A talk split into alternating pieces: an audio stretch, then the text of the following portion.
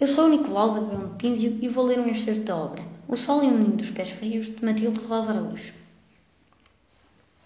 Dona Balbina e as cerejas. Dona Balbina era uma velha muito engraçada. Usava sempre um chapéu de palha preta com cerejas vermelhas.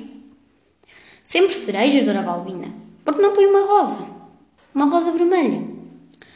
Dizia-lhe uma vizinha que estava sempre à janela. Na rosa, na rosa podem pousar borboletas. Eu tenho medo das borboletas.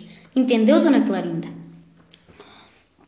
Se entendi, Dona Balbina. Mas lembre-se também que os pardais gostam de cerejas. É por isso mesmo. Tenho esperança de que os pardais pousem no meu chapéu. Ui, e se o sujam? Dona Clarinda, muito bom dia. Posso perder o meu autocarro. E o meu marido está à minha espera.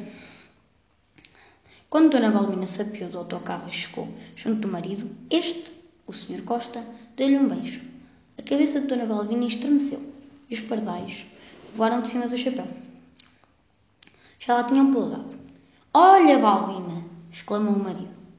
Um pardal deixara cair qualquer coisa na mão gorda do Sr. Costa. Qualquer coisa mole e quente. Dona Balbina riu. Deixa lá. Dizem que é felicidade. Limpa com um lenço de papel. E era felicidade mesmo o que ambos viviam.